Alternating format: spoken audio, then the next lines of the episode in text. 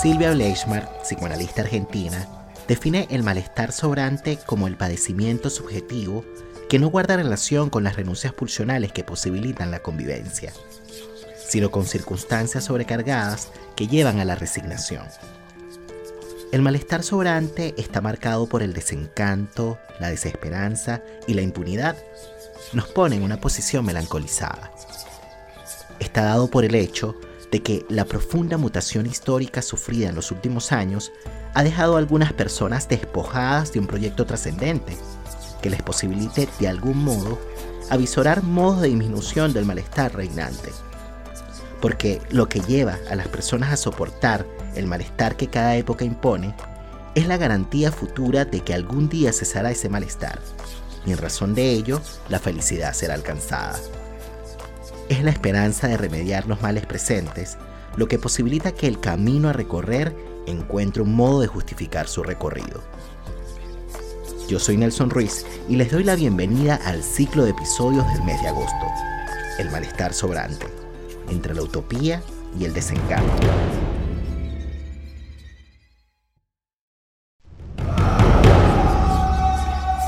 Y este episodio llega a ustedes gracias a Global Mind Therapy, consultora de psicología social orientada a la intervención de grupos, equipos de trabajo y comunidades y al apoyo de todos ustedes a través de patreon.com slash la palabra y el vínculo.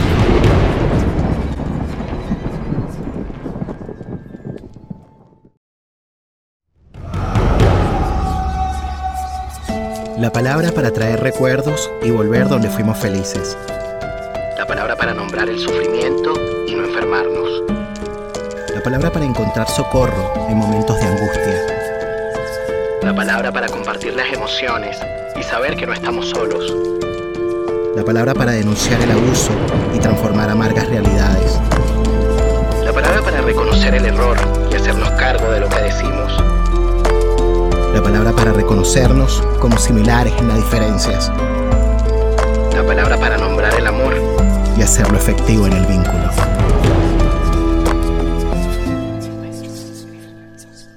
Damos la bienvenida a un nuevo episodio del podcast La Palabra y el Vínculo.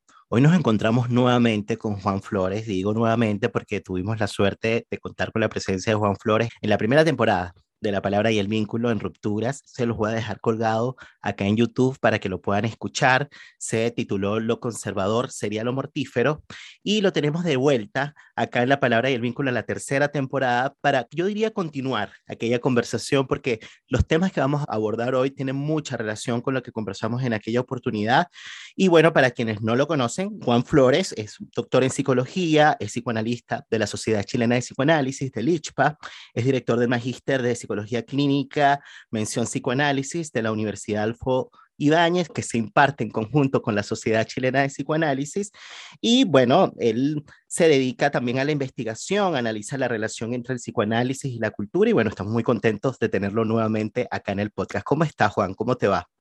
Bien, muchas gracias y muchas gracias por la invitación, Nelson, porque creo que siempre es muy estimulante poder eh, tener estos espacios poder hablar contigo además y, hacer posible que el psicoanálisis pueda tener su espacio de difusión y extensión. No, yo te agradezco muchísimo que hayas abierto nuevamente una ventana de tu tiempo para participar acá en el podcast. Y fíjense que una de las cosas que mencionó Juan Flores en el episodio anterior de La Palabra y el Vínculo fue lo siguiente. Y él dice que lo que está por default es lo mortífero.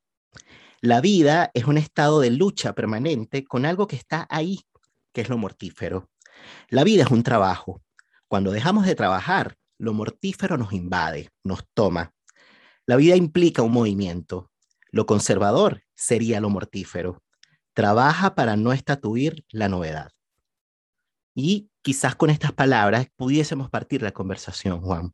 ¿Por qué la vida es un trabajo? Bueno, en, eh, en relación a la continuidad de lo que tú señalas, ¿no? La vida es un trabajo porque efectivamente significa tener que construir permanentemente, más allá de la inercia biológica, por supuesto, digamos, que nos hace vivir en el sentido estrictamente biológico, nos hace construir eh, permanentemente un sentido que nos sostenga en esa actividad, ¿no? Pero ese, ese es un trabajo que significa, de alguna manera, tener presente siempre aquello que se le opone, aquello que lo restringe. Nuestra vida en cultura, nuestra vida al interior de la civilización, tiene muchos opositores a esa actividad, digamos, ¿no? A la, por de pronto a la, al despliegue de la pulsión, ¿no?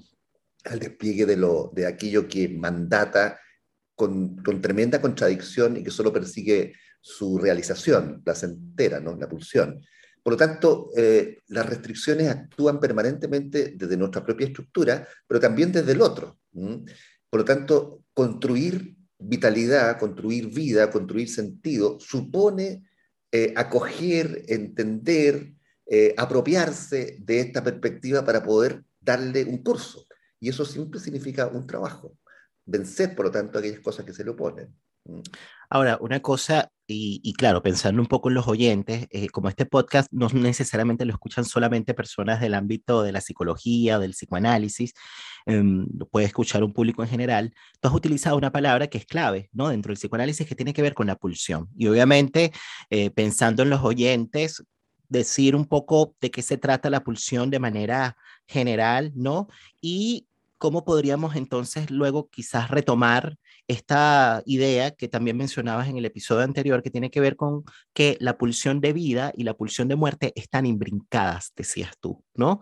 Eh, no necesariamente una se opone a la otra, sino que hay una tensión entre una y otra, ¿no? Entonces, ¿qué sería la pulsión y por qué la pulsión de vida y la pulsión de muerte están constantemente en tensión? Bueno, tú haces una pregunta que exigiría, por supuesto, largas y complejas respuestas, pero tal como vamos a privilegiar la idea de que estamos haciendo un acto de difusión, ¿no? para gente que no necesariamente pertenece a las jerigonzas de la disciplina, eh, vamos a entender básicamente pulsión, tal como su nombre lo dice, como algo que pulsa, que empuja, pero que empuja, eh, soportado en la corporalidad, desde un ámbito del psiquismo, ¿no? Es decir, un empuje que lleva hacia una perspectiva. Aquello que tiene que ver con lo vital empuja, por supuesto, al futuro, a la permanencia, ¿no es cierto?, a la continuidad de la existencia.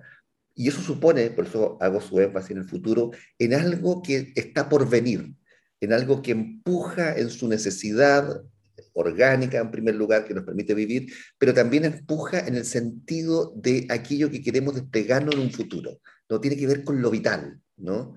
Lo mortífero, como hablábamos otra vez, es también otro empuje que tenemos, que es quedarnos ahí, que es detenernos, que es no seguir, que situarnos puramente en la tranquilidad de la no alteridad, de la, de la no alteración, de aquello que no nos descontrole, que no nos perturbe.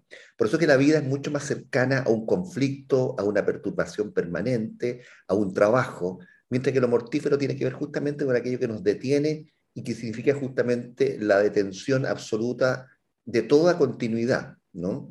Aquello que desvincula. El vínculo, por ejemplo, pertenece evidentemente al ámbito de lo vital, pero el vínculo es tremendamente complejo. Nos sostiene, eh, nos acoge, pero al mismo tiempo nos confronta en esa fricción permanente con el otro. Eh, el desvincularse, que permite justamente eh, dar cuenta de lo mortífero, tiene que ver justamente con la idea de no tener conflicto y de quedarse, por decirlo así, en la pura autofagia narcisística. Y eso es, por supuesto, más cercano a lo mortífero, porque en ese sentido, en términos eh, simbólicos, no hay nada más expresivo de eso que la muerte. La muerte es la ausencia total de conflicto, ¿no? el placer máximo en términos de que no hay ninguna alteridad que se lo ponga. Sabes que una de las cosas que convocaron a este nuevo encuentro, ¿no? Eh, tienen que ver justamente con una conversación que tuviste en el marco ¿no? de, un, coloquio que se celebró en el año 2018, ¿no? a propósito de una invitación que recibiste de la Universidad Católica de Valparaíso. ¿no? Y en ese coloquio se habló sobre el tema del desamparo, la discriminación y, bueno, tenía como subtítulo tu presentación, el odio a la diferencia. ¿no? Y en esa presentación, una de las cosas que decías a propósito de esta idea que traes del alter, ¿no? Eh, bueno, que, que, que tiene que ver justamente con lo que de pronto, bueno, podríamos vincular como con lo que propone el otro, ¿no? El otro de alguna manera nos puede amparar, nos puede acompañar, nos puede sostener, pero también el otro nos altera, ¿no? Nos, nos puede incomodar, el otro puede proponer un conflicto, nos puede proponer un conflicto. Pero ese otro puede ser un semejante, puede ser muy similar a mí, puede ser de alguna manera, eh, eh, como decimos en, en, psicoanálisis, en un sentido quizás imaginario, ¿no? Parecerse a mí en distintos aspectos, ¿no? Y que, y que quizás eso hace que en algún punto quizás la relación no sea tan conflictiva, porque es muy parecido a mí. Pero ese otro puede ser diferente. Y si ese otro al mismo tiempo es diferente, no solamente puede eventualmente esa diferencia enriquecernos, porque el otro nos trae algo diferente, que nos lleva a pensar otras cuestiones, etcétera. Esa diferencia en algún punto se puede volver radical, ¿no? Y esa diferencia radical no necesariamente es alojada, no necesariamente es aceptada, no, no necesariamente es reconocida, sino más bien que se rechaza. Y a propósito de ese tema, ¿no? Este, es que tú hablabas sobre el asunto del racismo, por ejemplo, ¿no? La segregación que voy a citarte, decías, parte del, importante de los procesos humanos que están en juego en nuestra contemporaneidad se expresan en temáticas como la inmigración, el exilio, muchedumbres de desplazados, segregación, racismo y fundamentalismo, ¿no? Que persigue ilusoriamente instalar homogeneidades, y tú decías algo que me parece muy interesante, ¿no? Que tú decías que eh, a la base del racismo real está el odio a sí mismo. Y digo interesante porque, claro, habría que quizás darle una vuelta y podríamos detenernos allí, ¿no? Como para que las personas que nos están escuchando puedan de alguna manera comprender, bueno, el planteamiento. Porque a la base del odio o a la base del racismo está el odio a sí mismo. Mira, vayamos en los orígenes. Una de las eh, fracturas fundamentales que el psicoanálisis enuncia como tal del sujeto, digamos, ¿no? de su condición eh, fisurada, y Freud lo señala como el eje traumático esencial, y a partir de ahí todos los autores, es la condición de desamparo. Es decir, la condición de estar, digámoslo simbólicamente, imaginariamente, fracturado, fisurado, salido de una totalidad. ¿no? En ese sentido, los sujetos humanos somos siempre sujetos exiliados de ese lugar perdido, ¿no? En un camino eh, que nunca llega a ese lugar total nuevamente, ¿no? Por lo tanto, todo aquello, dependiendo de las historias particulares, por supuesto, que nos muestre, nos señale, nos reverbere esa fractura fundante, esa exposición al desamparo se constituyen en un, en un elemento amenazante, ¿correcto? Por lo tanto, el otro, en tanto alteridad, siempre es poseedor de un espacio no totalizado, no cubierto, no asumido. El otro nos recuerda justamente siempre aquello que no está en nosotros, ¿no? Por eso que la diferencia se puede constituir siempre en una entidad amenazante, en un odio, porque el otro tiene, posee en nuestra condición imaginaria algo que nosotros no tenemos. Hay un goce puesto ahí del cual nosotros estamos siempre fuera y que por lo tanto nos recuerda la condición de incompletitud, de fracturado, digamos, de sujetos no totales. Por eso que es una condición odiosa. Y en ese sentido, el sí mismo se convierte en esa exposición con el otro, en un sí mismo absolutamente expuesto a esa condición. Odiamos al otro en tanto el otro nos muestra ese aspecto faltante de nosotros, ¿no? Esa es la base, en términos muy simples, por supuesto, del racismo, de la xenofobia, eh, de todo aquello justamente eh, que signifique el corte con esa continuidad totalizante que en algún sentido anhelamos para escapar del desamparo. ¿no? Eh, por eso que la, eh, constitución o la lucha por armar homogeneidad o identidades, identidades totales podría ser el elemento perturbador que el otro justamente nos, nos, produce como ruptura. En la medida que el otro está ahí con su característica, nos dice que no somos totales, nos dice que no estamos completos. Y lo odiamos. O sea, pero pensando, por ejemplo, en lo que está sucediendo ahora acá en Chile, esta crisis migratoria, ¿no? A propósito, digamos, de todos estos desplazamientos que se están dando en Latinoamérica, bueno, en particular con los compatriotas, con los venezolanos, ¿no? Que, bueno, que por razones que todos conocemos, que de la, la problemática que está atravesando el país, ¿no? Que de carácter político, económico, social, muchos han decidido eh, migrar de manera forzada. Entonces, claro, habría que ver, quizás como para darle una vuelta a esto que acabas de decir, em, si es que esto que tú dices, porque bueno, el, el, planteamiento es algo así como decir, bueno, el odio tiene que ver con que el otro me recuerda que no soy completo de alguna manera, ¿no? Que tengo una falta, ¿no? Y claro, habría que ver si eso, en función de las cosas que pasaron, por ejemplo, en el norte, ¿no? En el año pasado, ¿no? Que pasaron cosas muy fuertes. Bueno, para las personas que nos están siguiendo que nos están escuchando en este momento el podcast, en el año 2021, eh, muchos venezolanos llegaron al norte de Chile por pasos no habilitados y eso generó una crisis muy fuerte, eh, me parece que en Iquique, ¿no? Y, y, bueno, desencadenó un desencuentro, por decir poco, ¿no? Entre las autoridades, las personas que estaban allí, las locales, versus las personas que llegaron. Entonces, bueno, pasaron muchas cosas muy fuertes, eh, muy, muy dramáticas, ¿no? Y claro, volviendo a la idea que tú propones, ¿no? De, lo que está a la base de todo esto es un odio a sí mismo. Yo no sé si en el fondo estas personas que llegaron, que es como que si le recordaran a los, a los nativos, ¿no? Eh, la condición de fragilidad, ¿no? Que es como constitutiva de lo humano y que nos atraviesa a todos, ¿no? Entonces como que es como exponernos, es como hacer visible algo que está velado, eh, que, que, eventualmente, ¿no? Y que está velado no solamente por un asunto individual, sino por un asunto colectivo, ¿no? Esto, y que ya responde, por supuesto, ya ahí sí nos podríamos meter, qué sé yo, con los determinantes, como decimos, transsubjetivos, ¿no? Hay un modelo, qué sé yo, económico que justamente vela eso, ¿no? Que desmiente de pronto la fragilidad y, y, y, nos hace creer de manera ilusoria que todo lo podemos, ¿no? Que no, que no, que no, hay, que no hay falta, que hay completitud. Entonces aparece esta idea del querer es poder, de que bueno, de que si es que, si es que estás, qué sé yo, pobre es porque tú lo quieres, no es que hay, no es que hay determinantes externos, un asunto individual, bueno, etcétera. Entonces yo no sé si esto que tú dices del odio eh, tiene que ver justamente con eso, es como enrostrar demasiada verdad, ¿no? Una verdad que había estado quizás desmentida o rechazada por mucho tiempo, ¿no? Y aparece con toda la crudeza representada o encarnada, ¿no? En, en estos emigrantes, ¿no? No sé si esto tiene relación con lo que tú estás diciendo. Sí, fíjate, y fíjate tú que a partir de lo que tú dices, eh, quiero partir con una cosa muy antigua. Freud, en el Maestral de la Cultura, hace una, una deconstrucción, digamos, espectacular de un mandamiento muy antiguo. Amarás al prójimo como a ti mismo. Mm. Eso aparece ahí en, en, el texto de Maestral de la Cultura. Esta es, una norma religiosa muy antigua, ya está en el Levítico, digamos, es decir, viene de, la, de, los inicios del desarrollo eh, de la novedad judía, digamos, ¿no? respecto a, a, lo religioso y que después toma el cristianismo como uno de los elementos también muy identitarios. ¿no?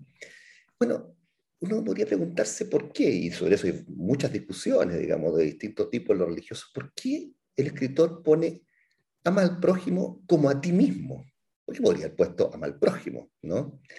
Bueno, hay varios elementos interesantes hay que pensar, ¿no? Eh, de partida es una norma, que es lo que muestra Freud, ¿no? Una imposición, de alguna forma, cultural. Porque pareciera ser que en tanto imposición cultural, lo obvio sería, como mismo Freud lo muestra, para poder delatar su condición de imposición, que si alguien me quiere, me ama, no necesito normas para poder amarlo, digamos, no sería como lo obvio, si alguien me quiere, me cuida, yo lo voy a atender a amarlo, ¿no es cierto? Pero sin embargo dice, ama al prójimo como a ti mismo, con lo cual está diciendo que no es una condición eh, obvia, digamos, ¿no? El hecho de que uno tiene que amar al otro, sino que, dice Freud, emparentándolo con una segunda exigencia, ama a tu enemigo, y en el fondo Freud dice, es lo mismo que, lo primero porque en tanto imposición significa justamente ese trabajo de tener que considerar al otro, no en su cualidad de similitud, de que en tanto me ama yo lo amo, sino que amarlo aún en la dificultad, que significa concebirlo como un otro.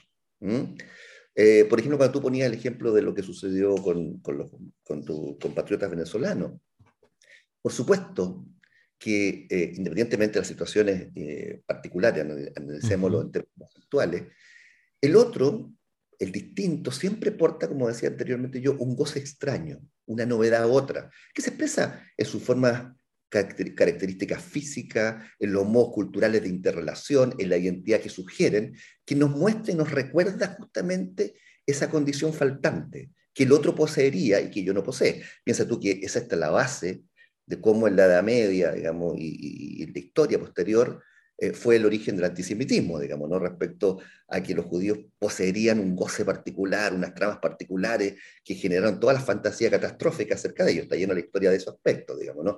Y de cualquier diferencia que justamente muestra que el otro sí posee algo que yo no posee, poseo, digamos, ¿no? Por lo tanto, en ese sentido, la diferencia cultural se vuelve siempre un ente amenazante. La exigencia normativa religiosa, entonces, ama al prójimo como a ti mismo, se monta sobre esta exigencia cultural, ¿no?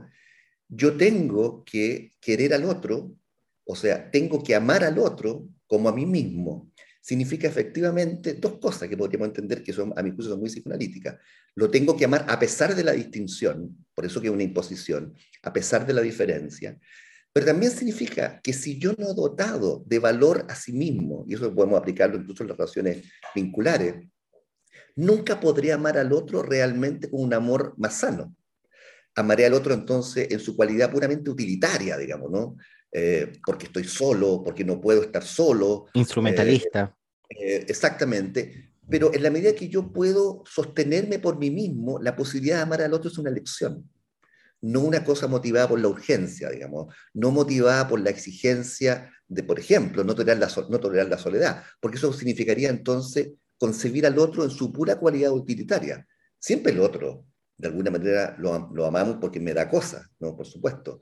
Siempre hay una, un intercambio, pero esa exacerbación de concebir al otro como pura utilidad, producto de mi carencia absoluta, significa justamente la necesidad de poder dotarme a mí mismo podríamos decir psicoanalíticamente, de un narcisismo primario, de un amor básico que me permita elegir en el amor al otro. Y a mí me parece que es muy psicoanalítico en ese, en ese sentido, digamos, aquella eh, exigencia religiosa. ¿no?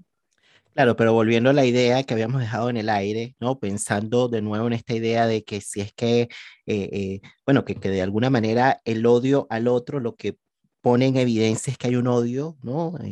hacia sí mismo, ¿no? Claro. Y, relacionándolo con estos hechos que sucedieron en el norte, ¿no? Yo te ponía como ejemplo el tema de que, bueno, eh, digamos, estos grupos de migrantes vienen a mostrar la fragilidad, ¿no? Vienen de, manera descarnada, ¿no? Como, y yo no sé si relacionándolo con esto que acabas de responder, yo no sé si es que tiene que ver con el hecho de que, bueno, lo importante que es haber tenido un lugar en el otro, ¿no? ¿Qué significa eso? ¿no? Porque lo relacionabas con la idea del desamparo, ¿no? Y bueno, yo pensaba, bueno, ¿en qué medida es tan importante? Bueno, me viene a, la mente un escrito que, publicó Roberto Aceituno en un libro que se llama Espacios de Tiempo. Y este escrito se titula Tener lugar, y esto a propósito de Winnicott, que es un psicoanalista eh, británico eh, contemporáneo, pofreudiano, para quienes nos están escuchando. Y bueno, en ese escrito él dice que, bueno, que para poder amar es necesario haber sido amado antes. Y lo estoy traduciendo en palabras simples un poco para que las personas que nos siguen eh, conozcan el planteamiento, ¿no? Y claro, para poder amar es necesario haber sido amado antes, ¿no? Haber tenido un lugar en el otro, por eso se llama tener lugar, ¿no?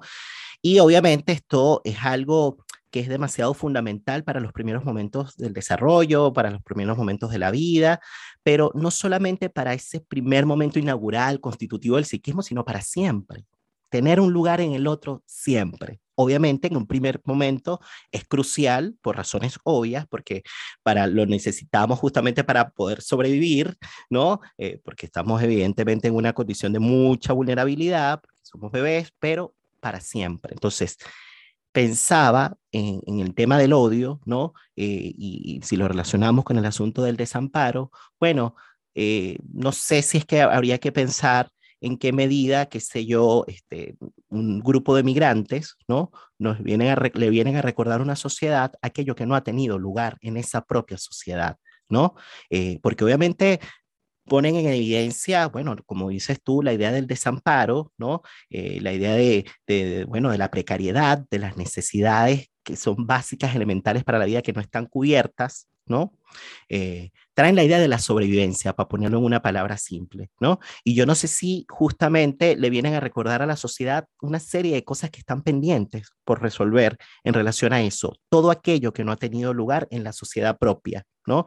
Y, bueno, y ahí aparece así la idea de la falta de amparo por decirlo de alguna manera, en esa misma sociedad, ¿no? Que ya esto, por supuesto, atraviesa a, grandes conjuntos sociales, no solamente es un problema de Estado, de gobierno, es un problema social, ¿no? Entonces, no sé si, si podemos darle una vuelta a eso, ¿no? Aquello que no ha tenido lugar en la propia sociedad, ¿no? Es lo que viene justamente a explicar de pronto el odio que se puede poner, digamos, eh, en, en evidencia hacia el otro que es distinto, ¿no? Mira, por supuesto que este es un una característica y un conflicto que tiene distintos eh, atravesamientos, ¿no? Uno de aquellos es lo que tú señalas y que me parece que es una intuición muy correcta. Efectivamente, el bebé, eh, para poder sobrevivir, necesita percibir en, en sus eh, sustratos orgánicos, primero de la alimentación, en fin, lo vital, y después el ámbito que tiene que ver con el amor, que es alguien para otro. ¿Mm? Eso es lo que sostiene. Recordemos que psicoanalíticamente el odio es primero. Es decir, la expulsión de aquello que avasalla al bebé y que solamente puede ser calmado, ¿no es cierto?, por el amor que el otro da, ¿no? Ese, otro. Vivimos en un sentido más extenso porque somos algo para alguien, digamos, ¿no? Y por supuesto que si lo eh, aplicamos y lo entendemos como tú lo sugieres, Nelson, en términos sociales, es evidente que eh, cuando no ha habido una estructura y una sociedad que acoja, que contenga, que ame en un sentido más global y genérico, eh, el otro eh, puede ser constituido justamente como una amenaza que viene a quitar, y eso es parte esencial de la xenofobia, aquello poco que tenemos, ¿no es cierto? Aquello que puede ser, eh, en su necesidad, muestra reactiva todo aquello que también ha faltado, y en ese sentido la conexión que tú haces es correcta. Pero sin embargo no explica todo, porque hay sociedades ricas que también, ¿no es cierto? Eh, y que pueden haber tenido los elementos sustanciales, beneficiosos, digamos, ¿no es cierto?, de su bienestar, también reaccionan bajo ciertas circunstancias determinadas en un ámbito absolutamente xenófobo, ya sea porque el otro es concebido en un sentido más global, ¿no es cierto?, como, como el poseedor de esa alteridad que yo no poseo, que no tengo, y que me recuerda mi fragilidad y mi desamparo esencial, o ya son concebidos como una amenaza a lo que existe y por lo tanto al robo. Y ahí conecto con una tercera cosa, con la culpa. Fíjate tú que una de las características más esenciales en las cuales convivimos todos, ¿no? Tiene que ver con la amenaza real por una parte, pero imaginaria también por otra, eh, de protegerse contra las huestes bárbaras que van a invadir eh, la entidad en la cual nosotros estamos, ¿no? como una fantasía permanente.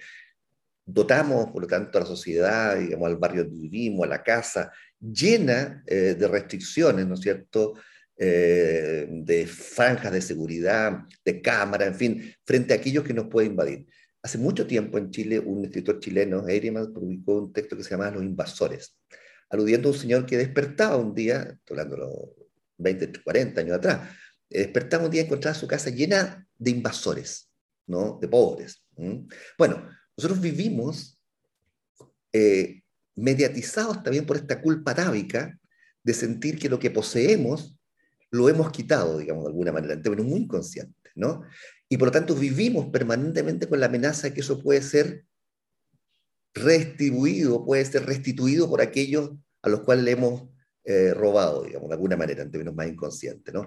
Que es una de las consecuencias de las diferencias, ¿no? La diferencia exacerbada produce siempre ese, que ese lugar de privilegio en el cual podemos estar, esté siempre siendo precario por la amenaza del que vuelve a buscar. Esto es una condición evidente. Piensa tú en otra cosa analógica a esto. Acá en Chile, no sé, en Venezuela, se habla de penar, ¿no es cierto? Es decir, los muertos que vuelven, ¿no? Que vuelven. Penar, un muerto que pena. Por supuesto que los muertos no vuelven. Lo que sí vuelve, porque incluso la, el adagio popular dice, los muertos vuelven a buscar lo que se les debe, digamos, ¿no? Por eso que tienen ese eterno retorno hasta que quedan tranquilos. Esa es, la, la, construcción popular, digamos, la mitología popular respecto a que los muertos penan. Que es muy correcta psicoanalíticamente, porque lo que sucede no es que los muertos vuelvan, sino que el penado, digamos, ¿no? Es el que tiene una deuda con el muerto y ese muerto retorna una u otra vez buscando aquello que el sujeto penado inconscientemente siente que le debe. Bueno, lo mismo pasa en lo social. el amenazante, digamos, la horda primitiva que vuelve, eh, las hordas que amenazan, van a volver una y otra vez a la sociedad atacándola en la fantasía o en la realidad por aquello eh, que de alguna manera se puede sentir que se les quitó y que no nos pertenece. Sabes que hay un escrito a propósito de esto que mencionabas, de amarás a tu prójimo, ¿no? Eh, un escrito de Constanza Michelson eh, en el libro, en su último libro, Hacer la Noche, que lo voy a presentar por aquí, para quienes nos están viendo en YouTube.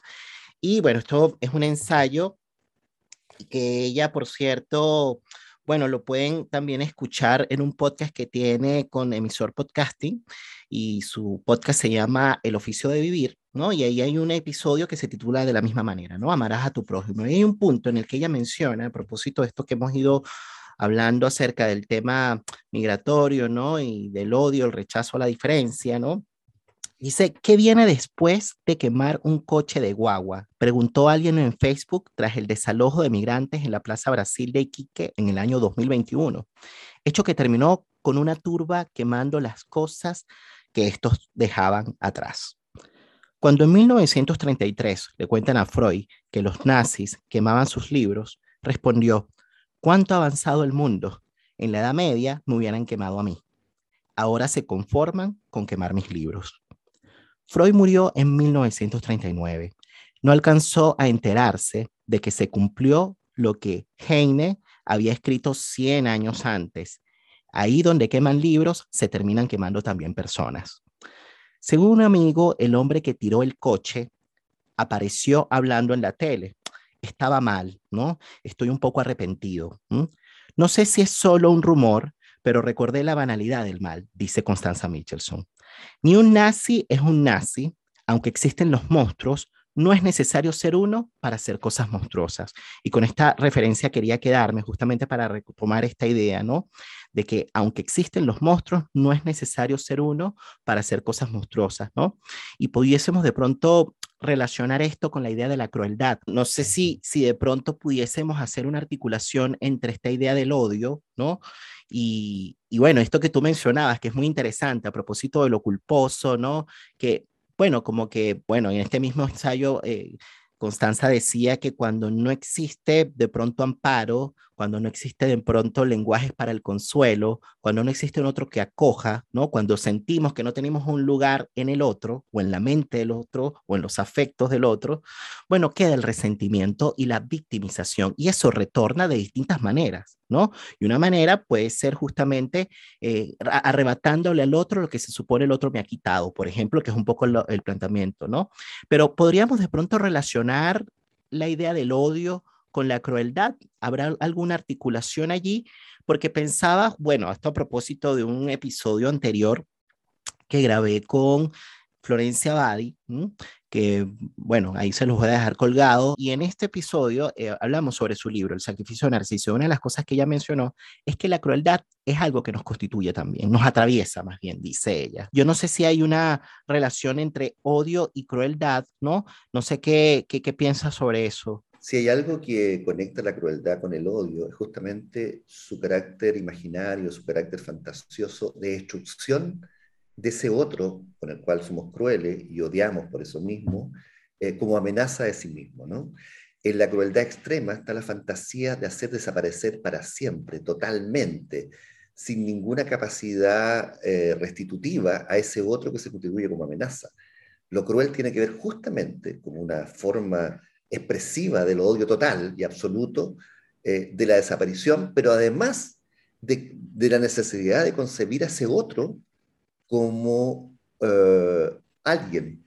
En la crueldad el otro se constituye en un objeto simplemente, se cosifica, pierde su cualidad, por decirlo así, de sujeto sufriente para convertirse en un obstáculo cosificado de aquello que se opone al sujeto, digamos, ¿no?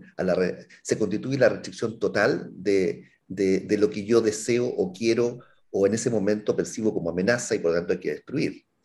Pero justamente por eso quisiera conectar esto mismo que tú estás diciendo con otra cosa, Nelson, ya que me das el pie.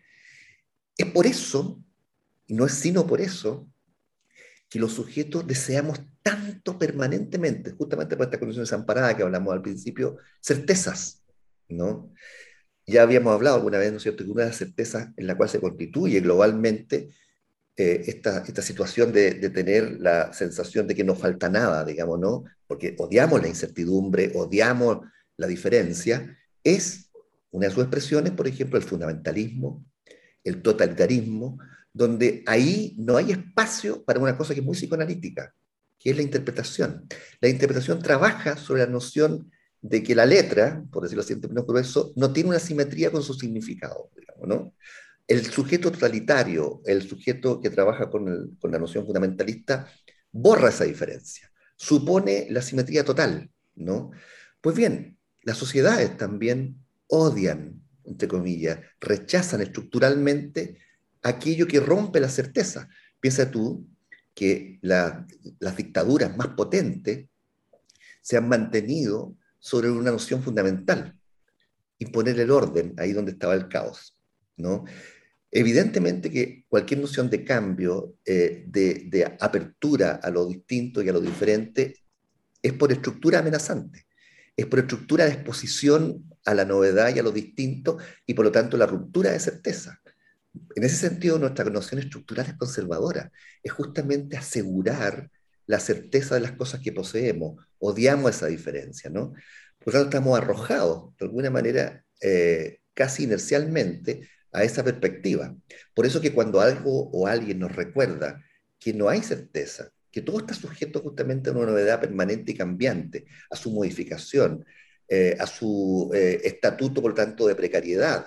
Y cuando alguien nos recuerda también eh, de que hay, por lo tanto, la perspectiva de que las cosas son interpretables, digamos, ¿no? Es parte de la resistencia fundamental del análisis. Es decir, que no hay lugar final, ¿no? Sino que todo tiene su condición precaria, odiamos eso, ¿no? efectivamente lo constituimos en una amenaza. Claro, y esto es una cuestión que mencionaba justamente en ese mismo coloquio, ¿no? De desamparo y discriminación, eh, el odio a la diferencia, y tú decías que la mirada fundamentalista, descansa sobre una visión que reniega de la estructura polisémica de la palabra, ¿no? Reposa sobre una única interpretación de la realidad que intenta poner en el lugar de la verdad absoluta, ¿no? Y justamente la práctica de la interpretación, que es algo que me parece que, por supuesto, lo relacionamos con lo que hacemos en el psicoanálisis, pero por supuesto es algo que trasciende, es algo que, que por supuesto forma parte, digamos, de lo que significa crear cultura, hacer cultura, ¿no? Pensar, ¿no? Interpretar, crear nuevas líneas de sentidos posibles. Y eso es un modo también de resistir también, ¿no? Un modo de resistencia, ¿no? Eh, Claro, la interpretación pone en cuestión, fragiliza cualquier camino que pretende establecer una versión dominante u oficial, dice Juan Flores. ¿no? El odio a la diferencia está a la base de toda acción fanática. Se abomina la cualidad interpretativa de la vida y las relaciones y se niega que la verdad tiene algo de construido y por construirse, ¿no? Y claro, esto podríamos de pronto quizás linkearlo un poco con esta idea de cuáles entonces serían, digamos, las condiciones de posibilidad, por llamarlo de alguna manera, como para que algo del lazo social pueda, y bueno, y aquí ya entramos en terrenos como espinosos, porque no sé si es restituirse, porque no se trata de volver a una cuestión anterior, ¿no? No sé, sino más bien justamente darle un lugar a todo esto que está sucediendo a nivel, bueno, yo diría a nivel mundial, porque el tema de los desplazamientos, eh, hay una crisis migratoria generalizada, o sea, no solamente acá con esto que ha ido ocurriendo con Chile. Entonces, ¿cómo, cómo, cómo convivir, ¿no? Como con la diferencia, cómo convivir con lo múltiple, ¿no? Y, y claro, ¿cuáles serían las condiciones de posibilidad que permitirían que justamente pudiésemos eh, bancarnos la diferencia por un lado, pero también lograr, como decíamos al principio, eh, sostener esta tensión entre la pulsión de vida y muerte, ¿no? Si es que existe alguna posibilidad, porque claro, eh, eh, digamos, cuando no necesariamente ponemos en cuestión lo que de pronto se impone como una verdad, ¿no?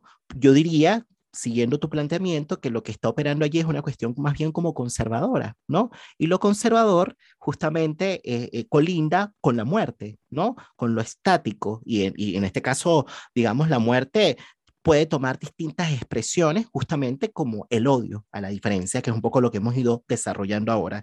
Pensemos un poquito en eso, ¿no? En tema de las condiciones, ¿no? Y, y claro, yo no sé si, si hay algo anterior que habría que hablar allí, antes de pasar al tema de las condiciones, que tiene que ver justamente con un tema que también es algo que has ido investigando, desarrollando, que tiene que ver con pensar entonces qué es lo que sería, una, si es que existe una sociedad enferma, ¿no? Existe... Eh, eh, existe una manera, o sea, podríamos decir que, que, una sociedad puede enfermarse y si es así, eh, ¿qué sería una sociedad sana, no? Mira, para hacer una conexión entre preguntas, insisto, muy gruesas que tú haces, muy centrales, yo diría lo primero, eh, y una de las cosas que enseña el psicoanálisis, ¿no? y tenemos, que pensar cómo aplicar eso al constructo social. Pero pensémoslo individualmente primero. La noción de duelo, y que es parte de nuestra resistencia, ¿no? Es decir, de que no hay lugar final, de que no hay totalidad, no hay verdad absoluta, no hay certeza. Es un proceso tremendo de duelo, porque es lo que el, que el paciente pasa, digamos, ¿no?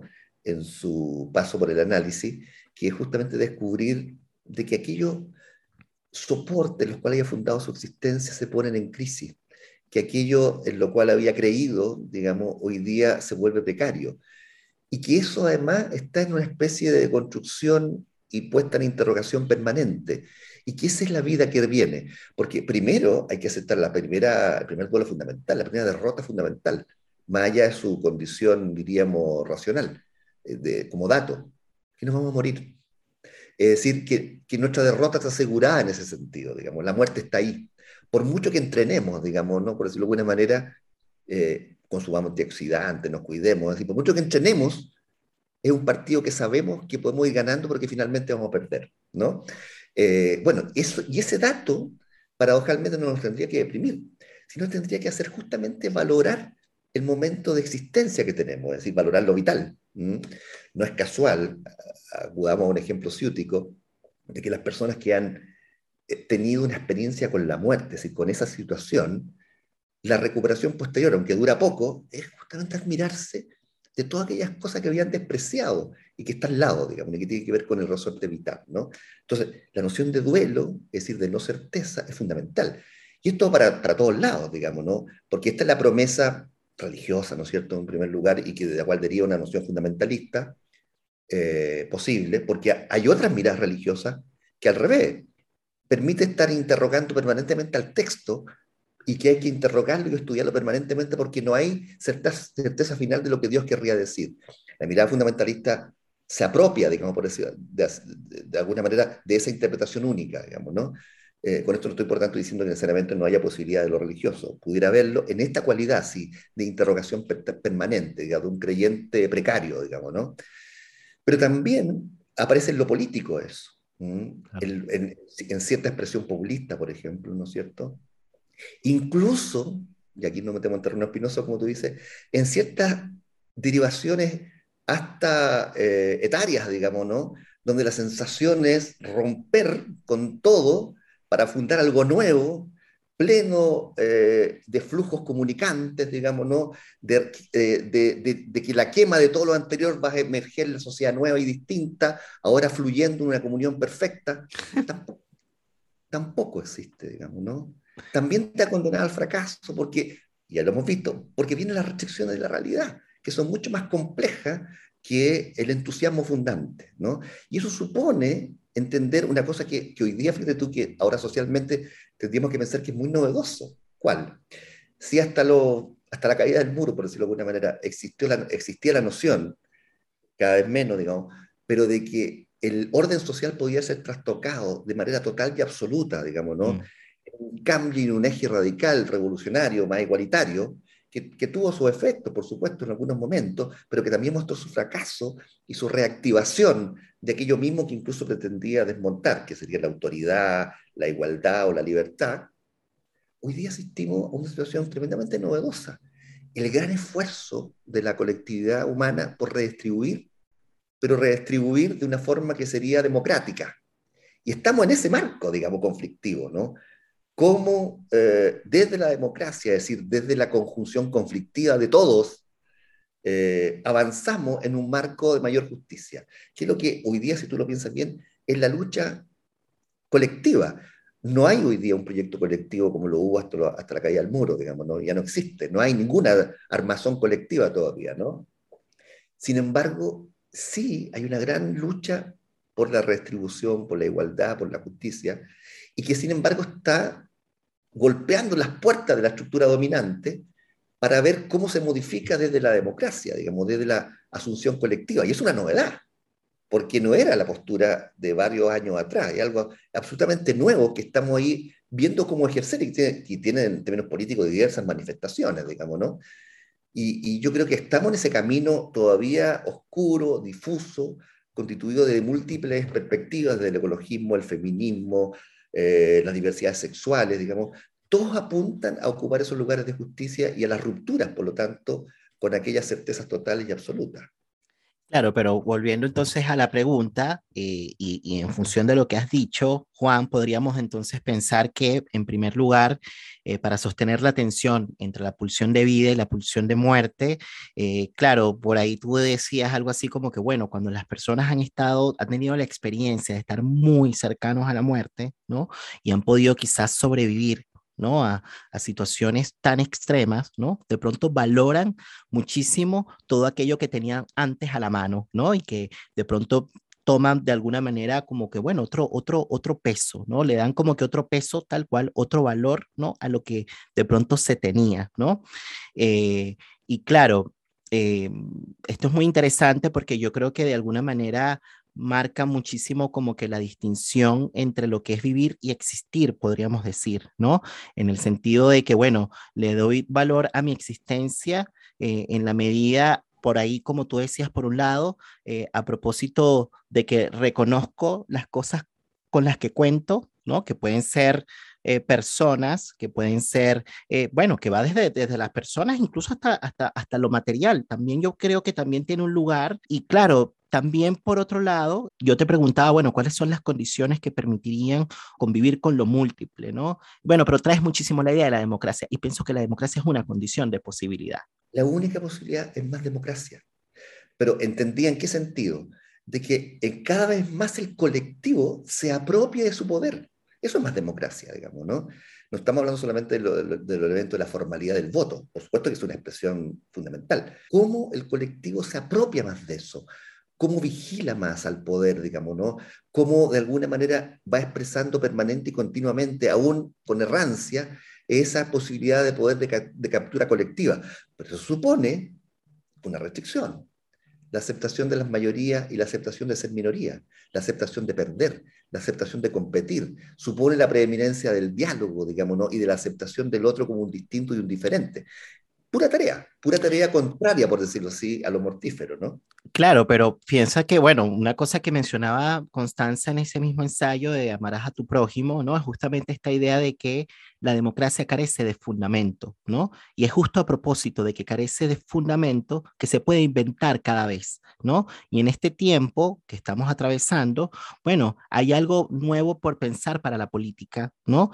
A propósito de esto que tú traes, la idea del diálogo, claro, porque eh, de alguna manera no solamente se trata de pensar lo que tendría que suceder, qué sé yo, eh, con, con qué sé yo, con la institucionalidad pública, ¿no? Con las políticas que pueda de pronto llevar adelante un gobierno, ¿no? Eh, se trata también de pensar lo político, ¿no? Eh, de, de, eso que puede ocurrir, ¿no? Entre dos o más personas, ¿no? Independientemente de que no necesariamente estén, qué sé yo, ocupando un cargo público, ¿no? O sea, esto es una cuestión que, que nos atraviesa a todos. Entonces, el tema de la democracia no solamente un asunto que concierne a una sociedad, digamos, en su totalidad, sino que también es algo que, que, bueno, que se crea en el día a día, en el diario vivir, ¿no? Con todos aquellos con los que compartimos, ¿no? Entonces la democracia carece de fundamento, decía Constanza Michelson, y es algo que se inventa cada vez, así como se inventa el amor, ¿no?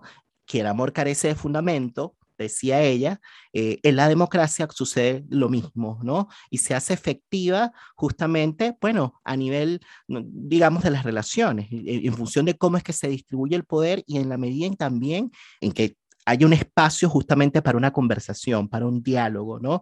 Y esto es algo que, debería pasar en cualquier conjunto social, independientemente de si se trate, bueno, de una pareja, de una familia, de un grupo, de una institución, ¿no? De una comunidad.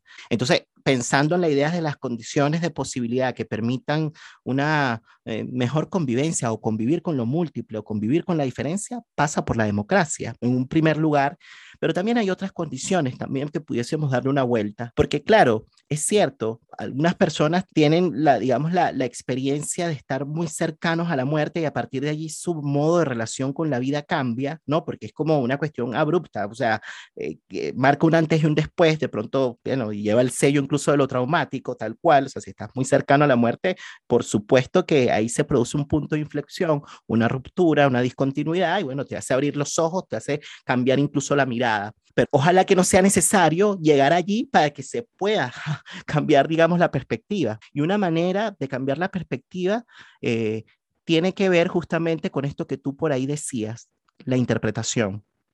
Me parece que esto es demasiado importante y la interpretación es algo que, que ocurre a propósito de una conversación. Así de simple, ¿no? Una conversación nos puede llevar a interpretar, qué sé yo, la realidad desde otra perspectiva, ¿no? Eh, y eso lo permite un diálogo, eso lo permite un encuentro. Yo creo que esto es una condición de posibilidad justamente para alojar el alter, la diferencia. Y el alter, la diferencia, el otro, es justamente lo que permite pensar. No hay pensamiento sin diferencia. El pensamiento es una conquista justamente del encuentro, de un encuentro con una diferencia, ¿no? Y entonces creo yo que esto es como otra condición de posibilidad. No sé cómo lo ves tú, Juan. Sí, pero fíjate tú que me, quedé pensando en lo que tú decías respecto a lo que decía a su vez Constanza, esto de, lo, de la ausencia de fundamento, digamos, ¿no? Pero yo, haría un pequeño matiz, porque el amor sí tiene un fundamento. Mm. El fundamento tiene que ver con algo anaclítico, por decirlo de alguna manera, para usar un término freudiano. Es decir, tiene que ver con la necesidad que yo tengo del otro. Yo amo al otro por algo. El bebé ama a su madre por lo que su madre le da, porque lo sostiene, el, amor tiene ese fundamento, que es la expresión y la respuesta a algo que me contiene, que me mm. calma de la destrucción. Mm. El amor siempre tiene ese fundamento interesado, si quisiéramos decir, ¿no? Pero que no hay otro. El amor, recuerda tú, psicoanalíticamente hablando, es un efecto. Es un efecto de poder contener lo odioso, digamos, lo que tiene que ver con la sensación de destrucción que nos amenaza. Eso lo muestra eh, Freud, lo muestra Klein también de manera muy, muy clara, digamos, en su estructuración, ¿no es cierto?, de las relaciones objetales. O sea, el amor tiene ese fundamento, ¿no? Ahora, la democracia también tiene un fundamento, mm. pero un fundamento ético, que tiene que ver que necesitamos restringir los aspectos, digamos de esta manera, individuales y privados, en virtud de un sostenimiento colectivo que va a ser beneficioso para el conjunto de la humanidad. Es decir, cultura, por decirlo así, versus naturaleza, ¿no? Malestar en la cultura de Freud. Es decir, la democracia sería la forma de poder, desde una concepción determinada, sostenernos colectivamente de mejor manera. Todo aquello que rompe esa colectividad común, donde un sujeto es igual a otro, eh, rompe la posibilidad de construcción colectiva. Por tanto, lo que sí tendríamos que decir, que esto se sostiene, tanto el amor eh, como la democracia, en una ética. Es decir, en una, y aquí me cuelgo de, de conceptos desarrollados muy claramente por un amigo, por Norberto Rabinovich, hago una distinción entre moral y ética. Mm. Moral sería aquella adhesión que yo hago a una externalidad, digamos, ¿no? A una situación fuera de mí a la cual yo me adhiero, una norma, un reglamento, o, una idea o lo que fuera, digamos, ¿no? Me adhiero. Eso es la moral, básicamente, digamos, ¿no? Es decir, la adhesión a un conjunto de normas, de reglas, de dictámenes, de ideología, de visiones, la cual yo hago mía.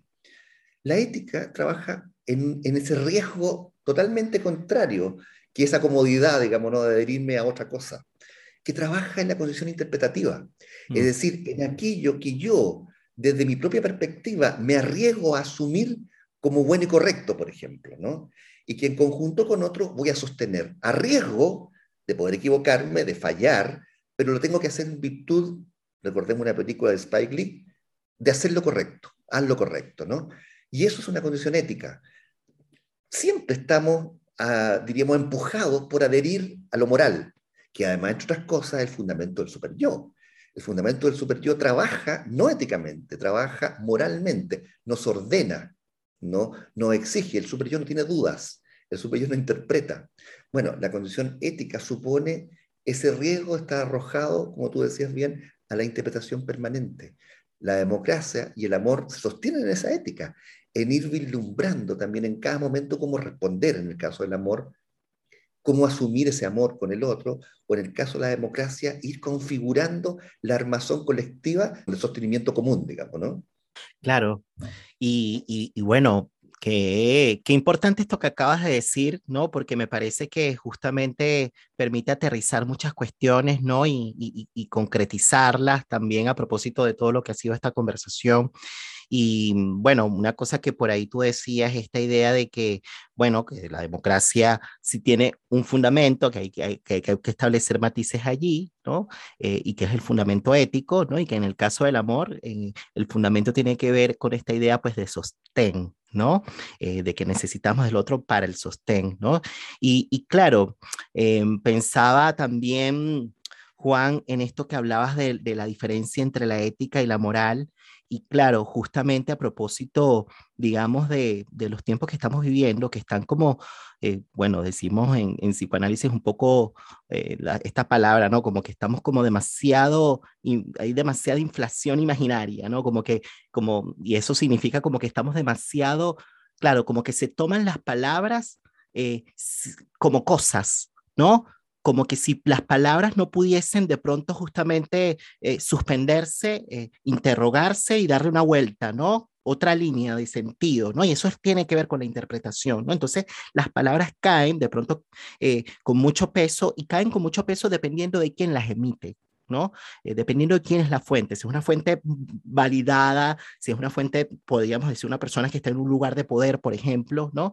Eso que dice esa persona se asume como una verdad y bueno, aparece la idea del fundamentalismo, ¿no? Que es un poco lo que hemos ido desarrollando. Y claro, la cosa de la moral, ¿no? Eh, bueno, una de las cosas que, que, están pasando muchísimo ahorita es el tema, por ejemplo, bueno, de la cancelación, ¿no? Que es como que es una cosa que está súper presente, ¿no? Y, tiene mucho que ver con eso, con que se crean como que matrices de opinión que se instalan de manera fuerte y rígida a modo de una verdad, entonces empiezan a dividirse, digamos, los buenos y los malos, ¿no? Desde una superioridad moral, ¿no? Exacto. Piensa tú, una cosa chiquitita, piensa tú que la moral es algo que, en este sentido, digamos, ¿no? Que no es patrimonio ni la derecha ni la izquierda, Ajá. ¿no? En el sentido que hoy día podríamos incluso decir que estamos asistiendo a nuevas moralidades que se imponen, ¿no? Hoy día. Pero también recordar que en nombre de la moral o de una moral han perpetrado los mayores crímenes de la humanidad. Cometen atrocidades y hacia allá quería ir justamente. En la Inquisición, pensemos en el nazismo, pensemos en Pol Pot, digamos, no, uh -huh. qué sé yo. Cualquier noción moralizante en el sentido de certeza, porque finalmente eso a la cual hay que eh, decir e imponer, han generado los tremendos crímenes de la humanidad, paradojalmente. Digamos, absolutamente, ¿no? absolutamente, porque justamente, y bueno, eh, con la, digamos, con la idea de la moral, se establecen luego pues categorías eh, binarias, binarismos, estos son los buenos, estos son los malos, y eso por supuesto es lo que después explica el hecho de que, bueno, que se cometan tal cual como decías tú, atrocidades, ¿no? Eh, discriminaciones, segregaciones, exclusiones, asesinatos, expulsiones, tantas cosas, tantas cosas, ¿no? Por poner ejemplos, ¿no? Y claro, eh, no es lo mismo pensar desde la moral, ¿no? Eh, que pensar desde un posicionamiento ético, porque claro, en un caso, en el primer caso, yo no sé si es que hay pensamiento, hay una reproducción de algo, más bien, ¿no? Eh, en donde más bien tomas partido, o estoy de un bando o estoy del otro. En cambio, desde la ética, más bien justamente hay algo de sí mismo que se juega, ¿no? Tomo una posición allí, ¿no? Pon, pongo todo el cuerpo, podríamos decir, pongo cabeza, cuerpo y corazón, podríamos decir, ¿no? Entonces, claro, ahí como que se juega algo, no me diluyo, digamos, eh, eh, eh, en un grupo social, porque claro, con la cuestión de tomar partido desde la moral, ¿no? Medir, hay una disolución de la responsabilidad social, podríamos decir. En cambio, en la otra no te la juegas, ¿no? Y tomas posición y ahí apareces. Y eso tiene un componente político, por supuesto. Lo otro también es política, pero yo diría, yo no sé si está bien dicho como una cuestión más bien antipolítica, pero no sé si estoy expresándolo bien, ¿no? bueno, no sé qué piensas de esto como para cerrar este punto, para pasar a hacia, para irnos hacia el cierre de esta conversación, Juan. No, mira, yo creo que tú tienes razón en todo lo que dices, digamos, eh, en términos de que efectivamente eh, la noción superyoica, que finalmente sería la expresión de lo moral, condena al sujeto a tener que obedecer, mm. a no poder pensar. Pensar supone la capacidad de poder no obedecer, sino que adherir desde una convicción propia. Mm. Fíjate que eh, cuando Hannah Arendt, como testigo del, del eh, juicio Eichmann, ¿no? el, el jerarca nazi, eh, menciona que, por ejemplo, la, respuesta a la defensa de Eichmann fue yo era un ciudadano alemán que solamente obedecía órdenes, ¿no? Es decir, se adhirió a una normativa, incluso con un cierto orgullo. Bueno, el mismo marco que después se llama más adelante, digamos, ¿no? en los juicios de las dictaduras militares, obediencia debida. Es decir, tú lo dijiste por ahí, el sujeto no es responsable, ¿no? No asumió ninguna condición ética, sino que obedeció simplemente una normativa, obedeció algo que le parecía que tenía que hacer porque simplemente era una cadena de reproductiva. El sujeto ético se pone siempre en esa condición interrogativa, lo cual no quiere decir que asume un papel de espectador. Uno puede adherir a una posición, tiene que tomar una posición, puede ser militante de un espacio, pero en esa cualidad no fanática, no simetrizada con el lugar en que está, sino que de permanente crítica en el sentido eh, beneficioso del término, de permanente interrogador de ese lugar, justamente para dar paso a la posibilidad de que no hay certeza. Ese lugar es un lugar precario, inestable, pero mucho más vivo, digamos, que el sujeto que adhiere a una verdad supuesta. Así es, así es. Y fíjate que, bueno, como para ir cerrando esta conversación, me gustaría traer una referencia de este libro, lo voy a mostrar acá, es uno de los últimos libros de Judith Butler, se llama La fuerza de la no violencia, y fíjense que, bueno, hacia el cierre de este libro hay un ensayo que se titula Repensar la vulnerabilidad, ¿no? Y bueno, voy a leer un pedacito, ¿no? Como para relacionarlo con esta idea de las condiciones, ¿no? Como para convivir con lo múltiple o como para convivir con la diferencia. Ya hemos ido mencionando la democracia, hemos hablado también del amor, de alguna manera, también lo señalamos. Y hay algo que menciona Judith Butler que podríamos de pronto también sumar o incluirla como parte de las condiciones, ¿no? Y ella dice lo siguiente, contrarrestar el esquema de fantasmagoría letal que con tanta frecuencia justifica la violencia policial hacia las comunidades negras y mestizas, la violencia militar hacia los migrantes y la violencia estatal hacia los disidentes, requiere de un nuevo imaginario, un imaginario igualitario que aprehenda la interdependencia de las vidas. Y bueno, voy a detenerme allí, hay algo más que voy a, leer, pero voy a ir por parte para detenerme en dos palabras, a ver con qué lo relacionas tú, Juan, ¿no? Esta idea de la fantasmagoría letal, que yo lo relaciono, a ver cómo lo ves tú, eh, con esta idea de cómo quizás un discurso puede de alguna manera calar en un imaginario social de una manera tan fuerte que se convierte en una especie de fantasma, en un fantasma que está allí, que, está, que, se vuelve como, como, como inconsciente y que de momento se vuelve también preconsciente y que quizás puede de alguna manera estar a la base de ciertas acciones o de ciertas actitudes. Yo lo relaciono un poco como con eso, no sé cómo lo ves tú. Y lo otro la idea de la interdependencia. La idea de la interdependencia la coloca como otra condición de posibilidad que, ojo, la interdependencia no es una cuestión que se gestiona, no es una cuestión que, que volvemos como que a la idea de la amarás a tu prójimo, no es una cuestión que pasa por el asunto declarativo, no es porque yo me la dé de buenito y voy a amar a mi prójimo, es una consecuencia de que algo pasó a nivel del lazo social, ¿no? Y a nivel de la cultura, un efecto de algo, ¿no? Y bueno, Ahí me voy a detener para después leer otro pedacito y, ahí sí vamos a terminar, ¿no? Pero quería escuchar tus impresiones. Mira, muy, muy concreto. Yo creo que la única o, la fantasmagoría, fantasmagoría letal fundamental es la negación de esa fractura. Es decir, la sensación entonces de respuesta totalizante y absoluta. Esa eso es lo esencial, por eso es que hay que expulsar al otro que la amenaza, digamos, o hay que borrarlo.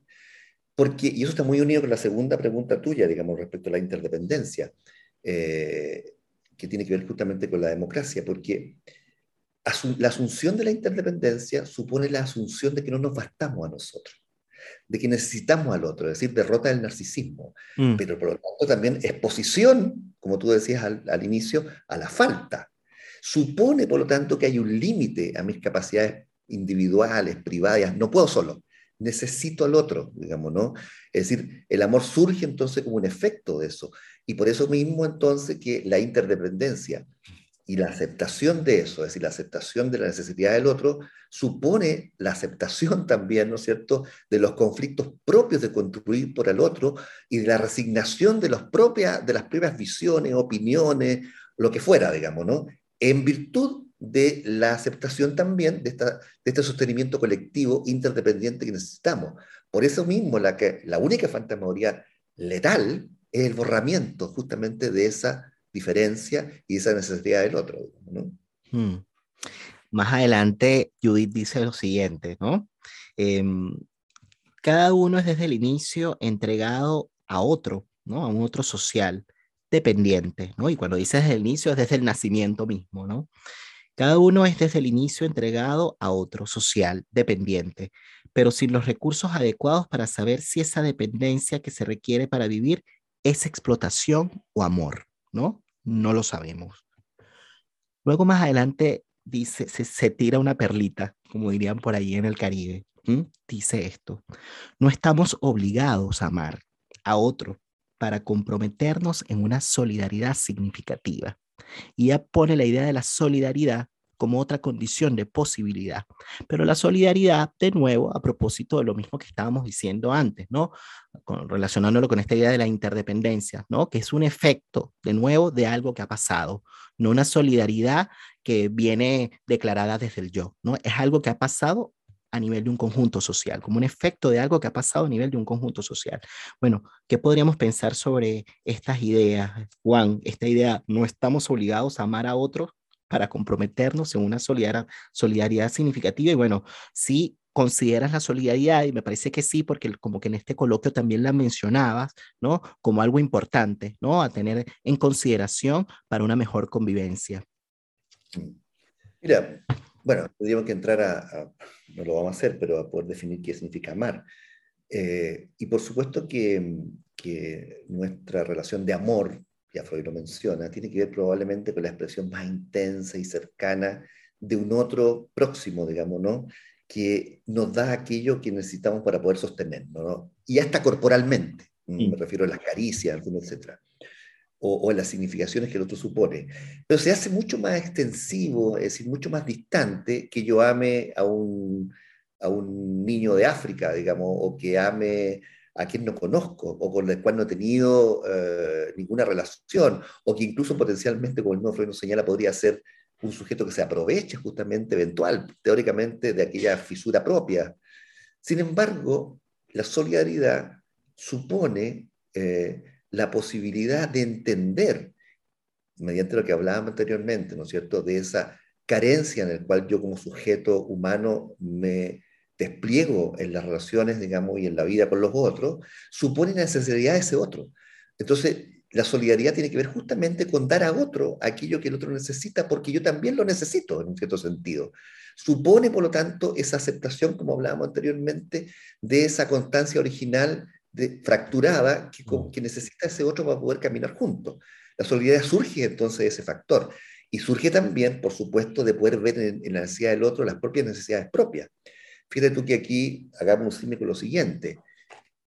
Yo puedo estar más cerca, pensemos en esa dimensión, de lo que un niño necesita y requiere, un hijo, por ejemplo, solamente en la medida que yo mejor he comprendido mi propia historia infantil de lo que yo como, como niño, en mi historia infantil, necesité, quise, no tuve o perdí. Solamente desde ahí puedo estar cerca de lo que un hijo, por ejemplo, o un niño podría necesitar. Si no va a ser un acercamiento intelectual, digamos, teorizante, o negado de esa barrera, digamos, de diferencia que es un niño y que es un adulto. Pues bien, un semejante es exactamente lo mismo, digamos, ¿no? En tanto yo puedo captar y requerir cuáles son mis necesidades, podría requerir y captar cuáles son las necesidades del otro. Pero además significa entender que esta carencia fundante, digamos, del sujeto me hace necesario, incluso ni siquiera por amor, por necesidad acuciante, digamos, ¿no? Por estrategias, tú quieres, tener que aceptar que para poder darle continuidad a aquello que yo requiero, necesito ese otro, digamos, ¿no? Lo tengo que contar. Y eso supone un elemento solidario. Claro, y es por eso que ella dice, no se necesita amar, ¿no? Para ser solidario, ¿no? Porque hay una necesidad, podríamos decir, vital, ¿no? Que es anterior, ¿no? Y que tiene mucha relación con esta idea, pues, de la interdependencia para poder justamente, bueno, vivir, básicamente, vivir, ¿no? Bueno, yo estoy muy contento, Juan, de haber tenido esta conversación contigo. Te agradezco muchísimo tu tiempo. Gracias por participar de nuevo en la palabra y el vínculo. Y bueno, no sé si quisieras decir algo antes de despedirnos, ¿no?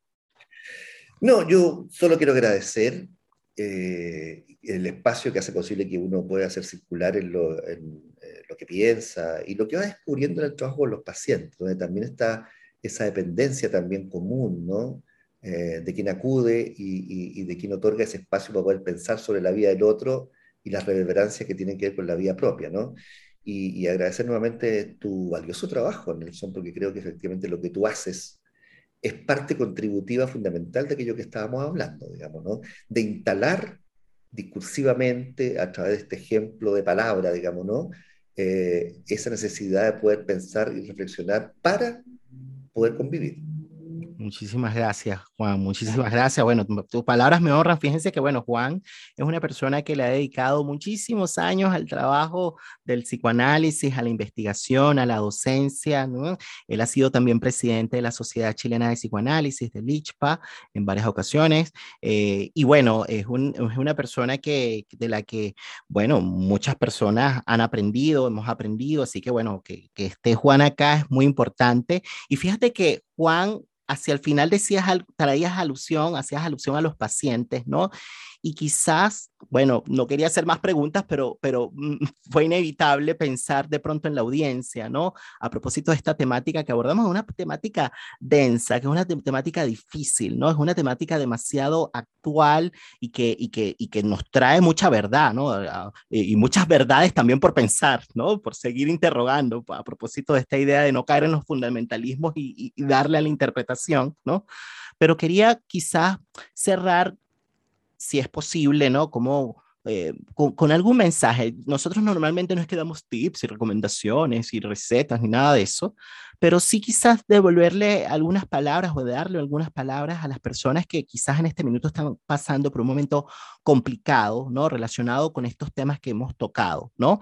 Eh, eh, un, un momento difícil y que quizás en este momento están tal cual atravesándolo, ¿no? Porque hay personas que quizás ya atravesaron eso, ¿no? Y son sobrevivientes de situaciones que son extremas, ¿no? En donde quizás la vida estuvo en juego, en riesgo, ¿no? La integridad de la vida estuvo en riesgo, ¿no?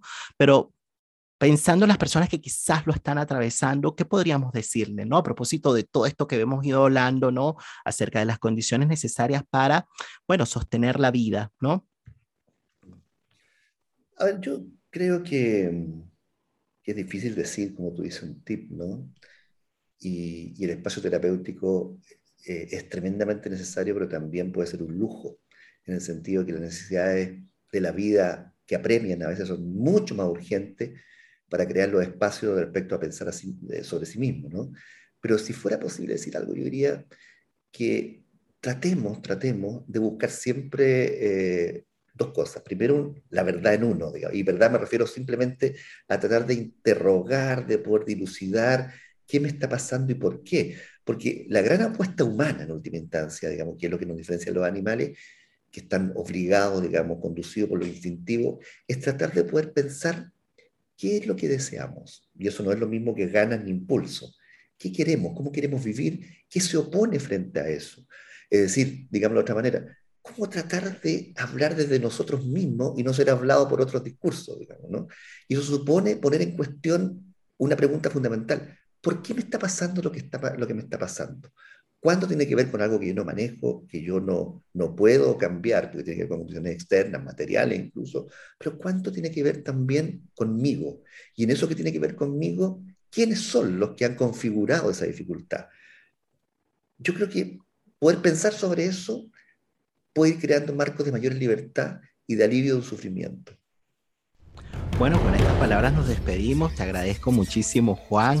Y, y bueno, nada, Estamos viéndonos la próxima semana en otro episodio de La Palabra y el Vínculo. Recuerden suscribirse si es que les gusta este contenido para que pueda llegar a otras personas. Y bueno, nos, seguimos viendo en esta tercera temporada. Que estén muy bien. Muchas gracias, Juan. Gracias a ti, Nelson. Adiós. Chao. Chao. Para Juan Flores, la realidad exterior siempre está presente en la vida de cada sujeto.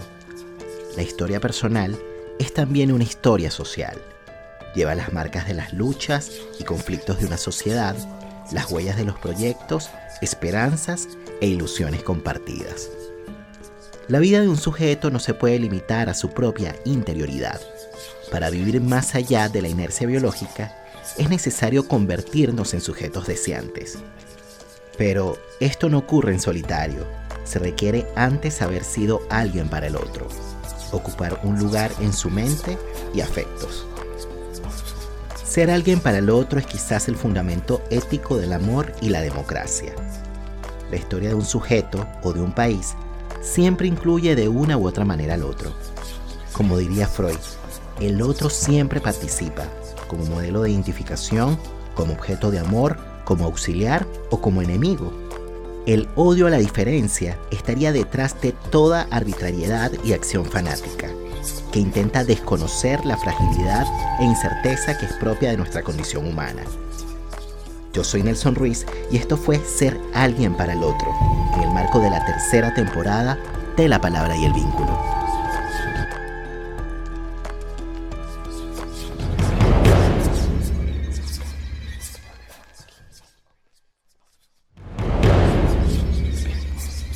Se puede vivir una vida en la que no se haga otra cosa que escapar de uno mismo.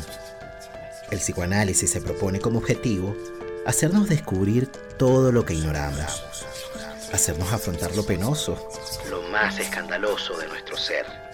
No solamente los deseos eróticos prohibidos, sino también nuestra ambición por el poder, poder nuestra avaricia insospechada, nuestro narcisismo infantil, nuestra agresividad asesina, nuestra locura ¿Cuáles son las consecuencias de aquellos que viven cómodamente a distancia de su inconsciencia? ¿Cuántas vidas arruinadas por la falta de palabras y vínculos que iluminen la oscuridad? Nos dicen que los fantasmas no existen, pero todos sabemos que no es cierto. Existen y pueden ser sobrevivientes.